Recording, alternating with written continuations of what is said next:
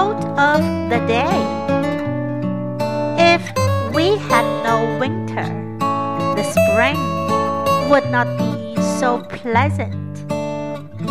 If we did not sometimes taste of adversity, prosperity would not be so welcome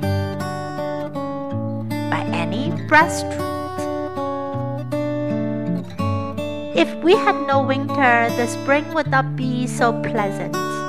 If we did not sometimes taste of adversity, prosperity would not be so welcome. Word of the day Adversity. Adversity.